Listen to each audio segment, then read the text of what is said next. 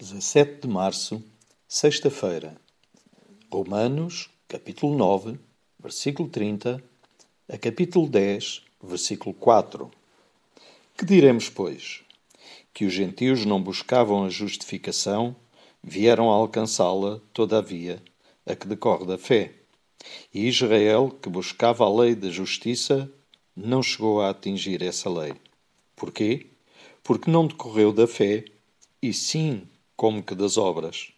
Tropeçaram na pedra de tropeço, como está escrito: Eis que ponho em Sião uma pedra de tropeço e rocha de escândalo, e aquele que nela crê não será confundido.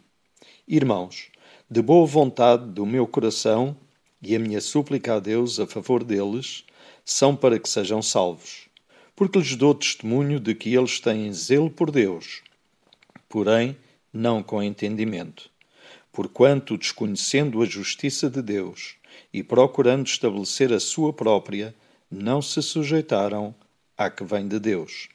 Porque o fim da lei é Cristo, para a justiça de todo aquele que crê. Paulo descreve o povo de Israel como um povo cheio de conhecimento sobre Deus e muito religioso, mas sem um entendimento correto da lei de Deus. Podemos ler a Bíblia muitas vezes e até memorizar grande parte dela, mas eh, se não entendermos o que lemos, nada aproveitaremos.